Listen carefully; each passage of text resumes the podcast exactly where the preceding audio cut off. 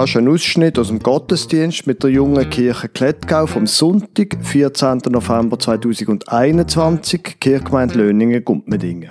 Das war ein Gottesdienst, wo die Kirchgemeinde Beringen, Löningen-Gumpmedingen, Gärchlingen und Oberhallau zusammen mit ihrem gemeinsamen Jugendbereich gefeiert haben.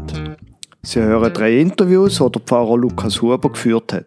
Mit dem Dave Giger aus Beringen, mit dem Sebastian Ebi aus Gärchlingen und mit der Maya Ernst aus Löningen.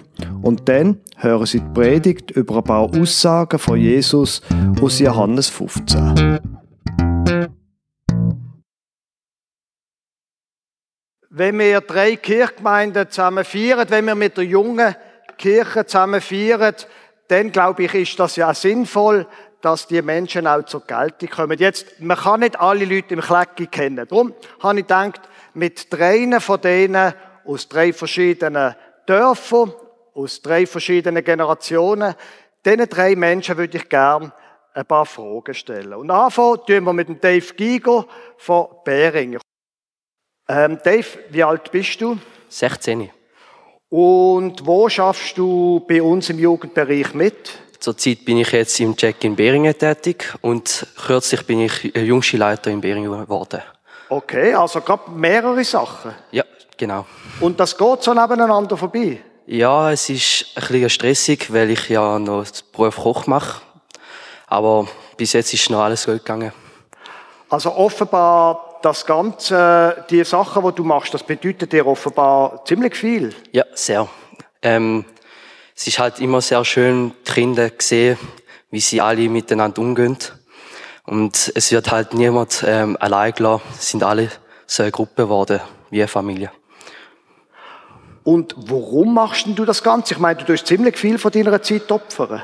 Ja, ähm, einerseits, ähm, weil ich mehr mit Gott äh, will verbringen weil ich sehr gezweifelt habe an Gott.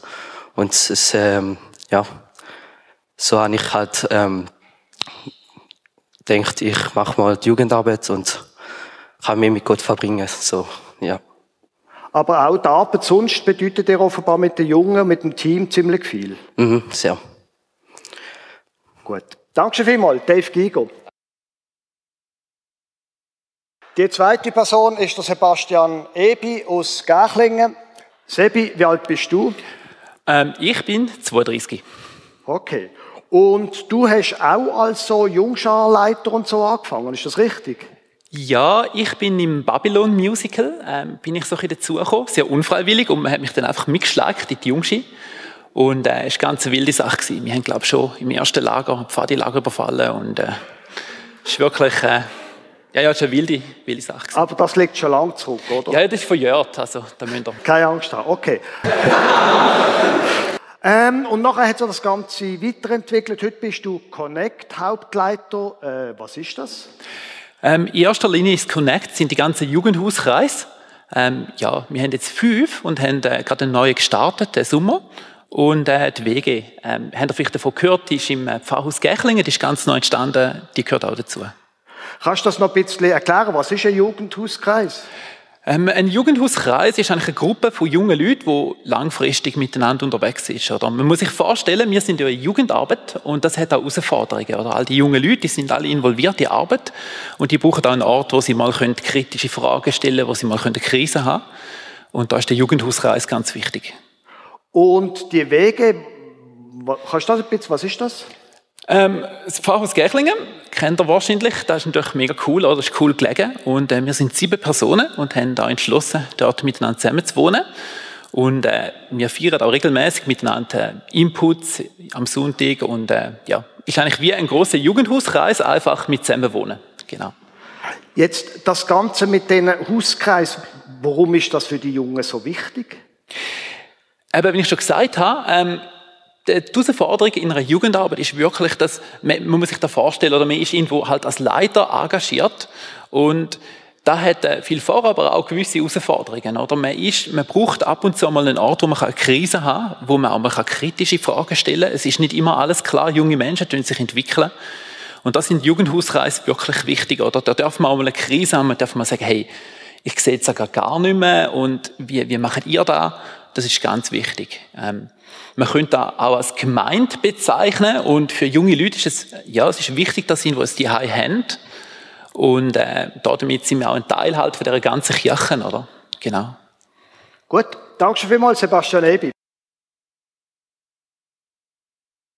Und als drittes Maja Ernst aus Löningen. Maja, du bist heute im Kirchenstand von der Kirchgemeinde Löningen-Gumpmedingen.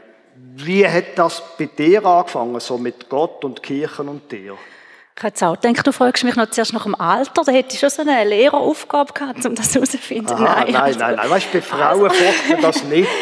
ja, meine Antwort wird wahrscheinlich ein bisschen länger, weil ich eben schon ein bisschen älter bin. Ähm, das hat angefangen, ich bin in Gächlingen aufgewachsen und dort hat es bereits vor etwa 35 Jahren auch schon eine Jungschi gehabt. Auch schon zusammen mit Löningen. Und übrigens hat Elisabeth Vögeli die geholfen aufbauen und dort bin ich jahrelang in die Ameisli, beziehungsweise die hat noch Spatzen geheissen und in die Jungschi und habe dort ähm, Freundschaften entwickelt und den Glauben kennengelernt. Also ich habe kennengelernt, dass man die Bibel lesen kann und wer der Jesus ist und so. Und extrem viel Pfingstlager, Herbstlager hat es dort früher gegeben. Ähm, dann bin ich so reingerutscht in die Leitungsfunktionen, bin jüngste Leiterin geworden, selber Lager geleitet.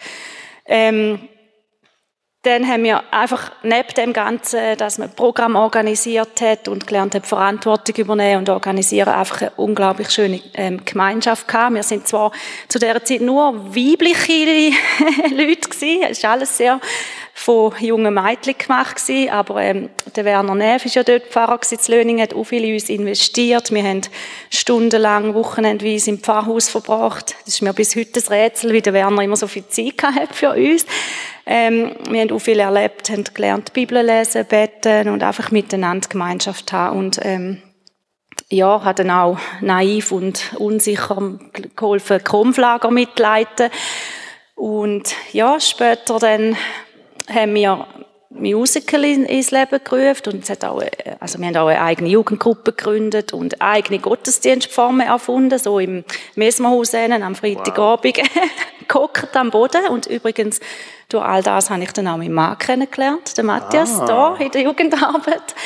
Ja, und ähm, ja, das ist eigentlich meine Heimat gewesen. Und vor allem die Beziehungen, das sind Freundschaften, die bis heute andauern. Genau, das habe ich gerade ja. fragen. Das, was du erzählst, offenbar ist sehr vieles ist irgendwie über Beziehungen gelaufen. Ja, also das ist mir ganz wichtig, ähm, dass Kirche nicht einfach aus Programm besteht und, und Leute, die mega viel investieren, sondern es sind wirklich für mich Beziehungen gewesen. Und das ist, das ist meine, meine Heimat gewesen, Kirche gemeint. Und es sind wirklich Beziehungen, die bis heute ähm, bestehen. Ja.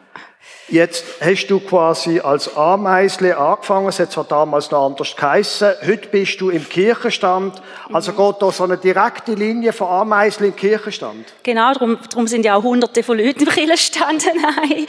Nein, also für mich ist da einfach die logische Konsequenz ist für mich als Erwachsene, dass ich mich investieren will, weil, weil die Kirche für mich eine Heimat war und immer noch ist und dass ich möchte, dass das auch ein Ort ist für Junge und alle Leute überhaupt. Und äh, ich könnte mich ja auch anderswo investieren, aber weil ich beruflich und die schon mit Kindern zu tun habe, mache ich jetzt keine Kinderarbeit oder so, sondern ja, der Kirchenstand ist zwar für mich sehr eine trockene Angelegenheit, aber ähm, ja, ja, doch. aber ja, ich finde es schön, dass ich da ein Teil davon sein zum zum schauen, dass Kirche die Heimat ist und mit der Stoßrichtung ähm, beteiligt sind. Gut. Genau. Danke vielmals, Maya Ernst. Das also drei Menschen aus unserem Jugendbereich, die mit der jungen Kirche Klettgau in irgendeiner Form zu tun haben. Danke vielmals.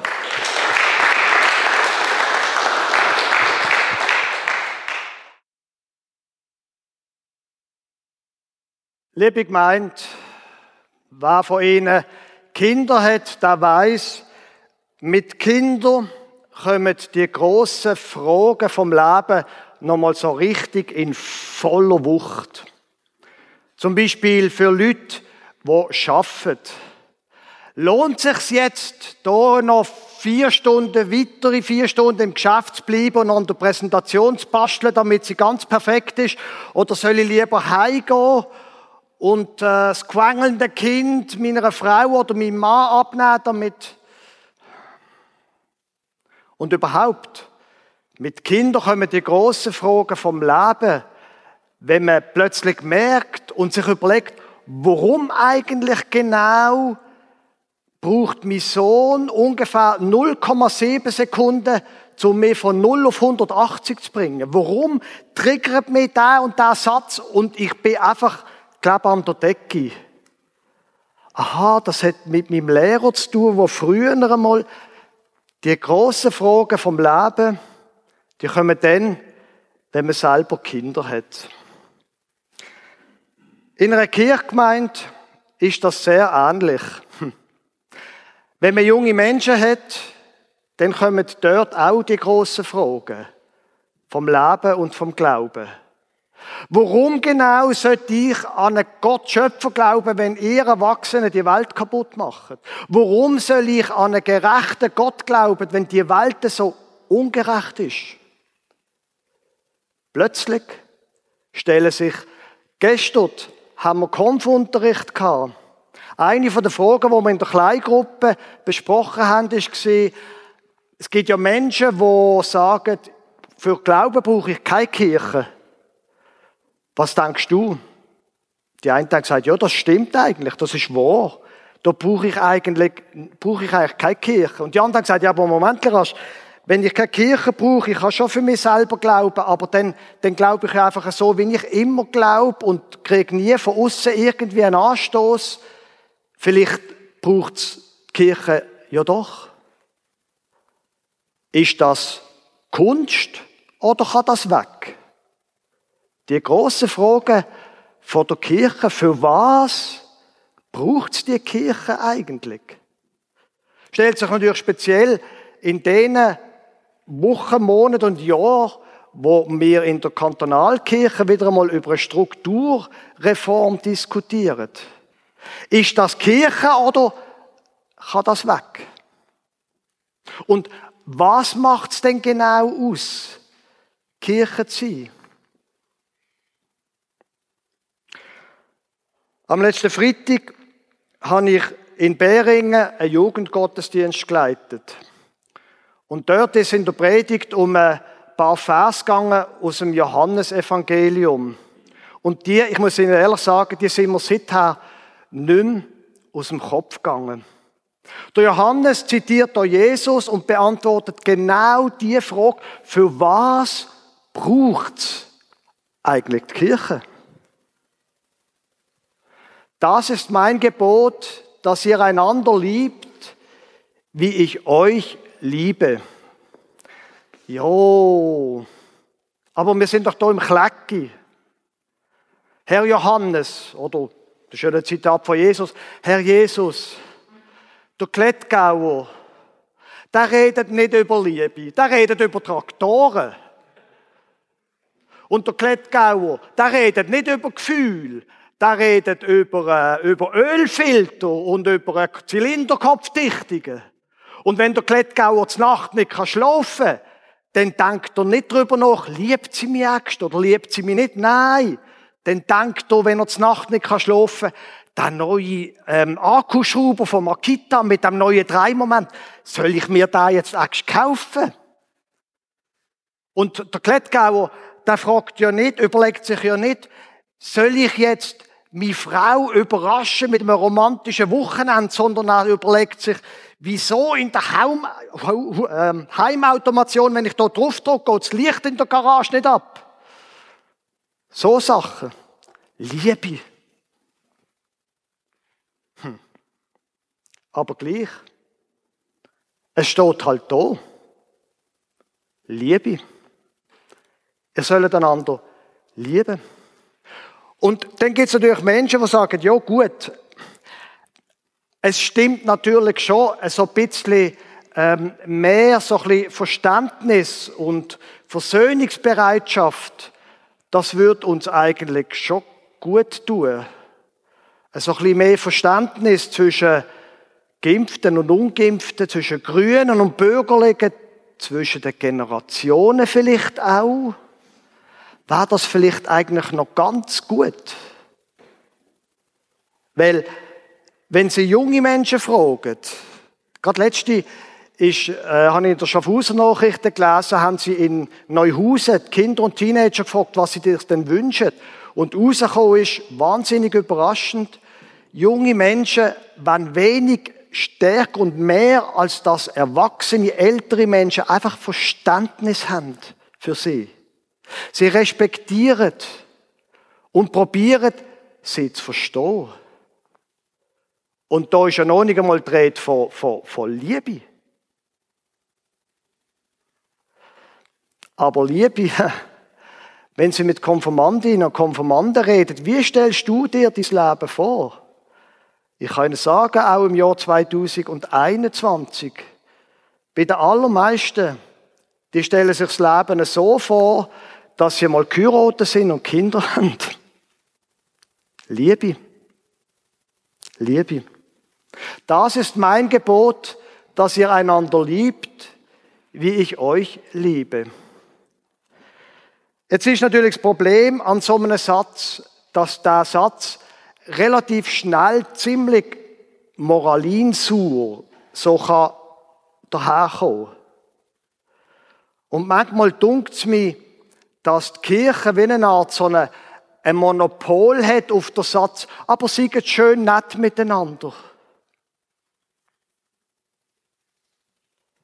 Aber da ist nicht die Rede von sein miteinander. Und das ist im Fall erst der Anfang. Weil Jesus macht dann weiter, direkt im nächsten Satz. Niemand hat größere Liebe als die, dass er sein Leben lässt für seine Freunde. Das ist jetzt mal ein steiler Satz. Wissen Sie, was der Satz sagt? Es geht im Fall nicht um die. Es geht nicht um die. Es geht nicht darum, dass du musst Liebe suchen, dass du geliebt wirst. Es geht darum, dass du liebst und dein Leben gibst für andere. Das übrigens, glaube ich, ist ein gutes Rezept, wenn man ans Heiraten denkt und gern hätte, dass die Ehe ein bisschen länger als sieben Jahre hat. Es geht nicht darum, dass du geliebt wirst. Es geht darum, dass du liebst und dein Leben gibst für die Ehepartner, für deine Ehepartnerin. Wenn das keine Provokation ist, es geht nicht um dich, sondern dass du dein Leben gibst. Jetzt gilt ja so ein Satz. Vielleicht nicht nur in persönlichen Beziehungen. Vielleicht gilt ja der Satz auch für uns als Kirchgemeinde. Es geht im Fall nicht um die. Hm. Ist vielleicht der Satz an uns Alten oder sagen wir mal an uns Erwachsene, an die, die Sagen haben in der Kirche. Es geht eigentlich, meine Freunde, gar nicht um die und deine Bedürfnisse. Es geht vielleicht um andere. Um die, die nicht da sind. Um die, die nicht vertraut sind mit unseren Gebrüchen. Um die, die unsicher sind, ob es irgendeinen Gott gibt. Und vielleicht geht es auch gar nicht um uns Erwachsene, sondern um Teenager und junge Erwachsene. Vielleicht geht es ja darum, dass wir denen Liebe zeigen und sie einbinden und sie fragen, wie stellst du dir das vor? Was hättest du gern? Wie möchtest du dich einbringen? Es geht nicht um mich. Ja, aber niemand hat größere Liebe als die, dass er sein Leben lässt für seine Freunde. Ja, und was ist, wenn der Freund einmal Mist baut? Was ist, wenn die Jungen einmal dummes Zeug tun und etwas kaputt geht? Ein kleiner Spoiler-Alert. Jesus hat den Satz nicht relativiert. Gib dein Leben für deine Freunde, solange sie so sich verhalten, wie du das gern hättest. Nein. Gib dein Leben für die anderen. Hm. Jetzt kann ich mir vorstellen, wenn Sie dort in der gedanklichen Linie von dem Jesus weiterdenken, dann kommen Sie irgendwann dazu, ja, aber was ist denn eigentlich mit mir? Und ist der Satz nicht auch eine totale Überforderung? Dass ich mein Leben gebe für andere, wo bleibt denn ich? Ich habe doch auch Bedürfnis. Ich verrate Ihnen etwas. Ich bin auch geheiratet. Der Satz ist eine totale Überforderung. Das ist völlig unmöglich. Völlig unmöglich. Wenn wir es allein probieren. Weil in dem gleichen Abschnitt sagt Jesus auch noch folgenden Satz. Wie mich mein Vater liebt, so liebe ich euch auch. Bleibt in meiner Liebe. Du musst nicht aus dir raus andere Menschen mit Respekt begegnen, andere Menschen lieben, dein Leben geben für die Ehepartner oder deine Freunde oder wer auch immer das es ist. Das wäre eine totale Überforderung. Bleibt in meiner Liebe, sagt Jesus. Und das ist auch der Grund, warum dass wir in der jungen Kirche Klettgau immer und immer wieder von Gott reden. Nicht nur darum, wie ein Leben kann sinnvoll klingen kann. Dass man nicht nur darüber redet, schau mal, hast du auch schon mal an andere gedacht? Wir reden immer wieder von Gott, weil ohne den Gott schaffen wir das nicht. Ohne den Gott bleibt das alles reine Moral. Aber wenn junge Menschen, und das gilt übrigens nicht nur für junge Menschen, wenn Menschen erleben, dass sie geliebt sind von Gott, dass da Jesus ihnen die Liebe kann geben wo sie sonst nicht bekommen. Wenn Menschen erleben, doch, da Jesus hat, da Gott hat mir lieb. Und wenn sie es so leben, dann wird sich langsam, noch die noch, das Leben verändern. Das ist der Grund, warum das es uns als Kirche braucht. Und das ist auch der Grund, warum das es uns als junge Kirche braucht.